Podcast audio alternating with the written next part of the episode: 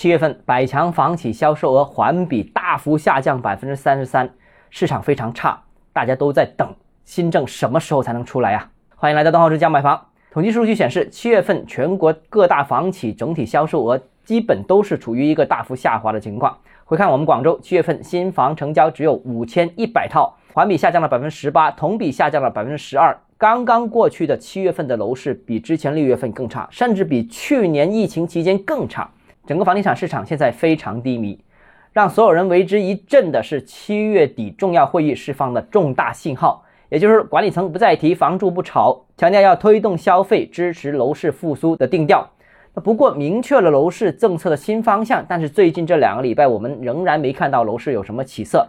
虽然各部委、各城市先后表态要研究支持房地产市场政策，但是也没见哪个部委、哪个城市，尤其是一线城市出台什么重磅扶持楼市的政策。那后市到底如何？我有几个看法啊。首先是四个一线城市非常可能松绑目前较为严厉的调控政策。一则，中央已经强调了对房地产市场政策的方向，从过去二十年的打压转入全面的扶持，释放刚需是一个方向。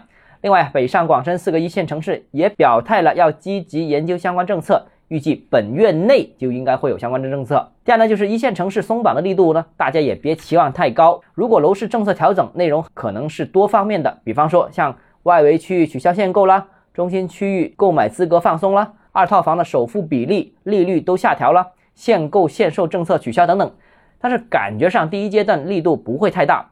目前呢，各地方各部委表态是有了。但大家都还停留在表态的这个方面上，迟迟没有见到一个部门或者一个城市率先出台重磅政策。估计啊，大家似乎都怕不能准确领会中央的精神，所以啊，都希望考虑仔细一点，都想轻轻试探一下。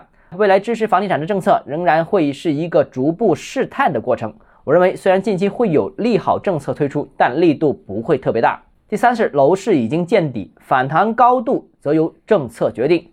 房地产行业更关心的是成交量。目前看啊，多数城市成交量已经创出了近期的新低。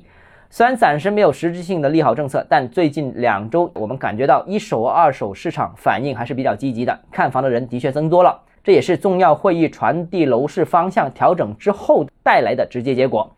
如果各地方各部委陆续有利好政策，相信八月份开始成交量就会逐步回升。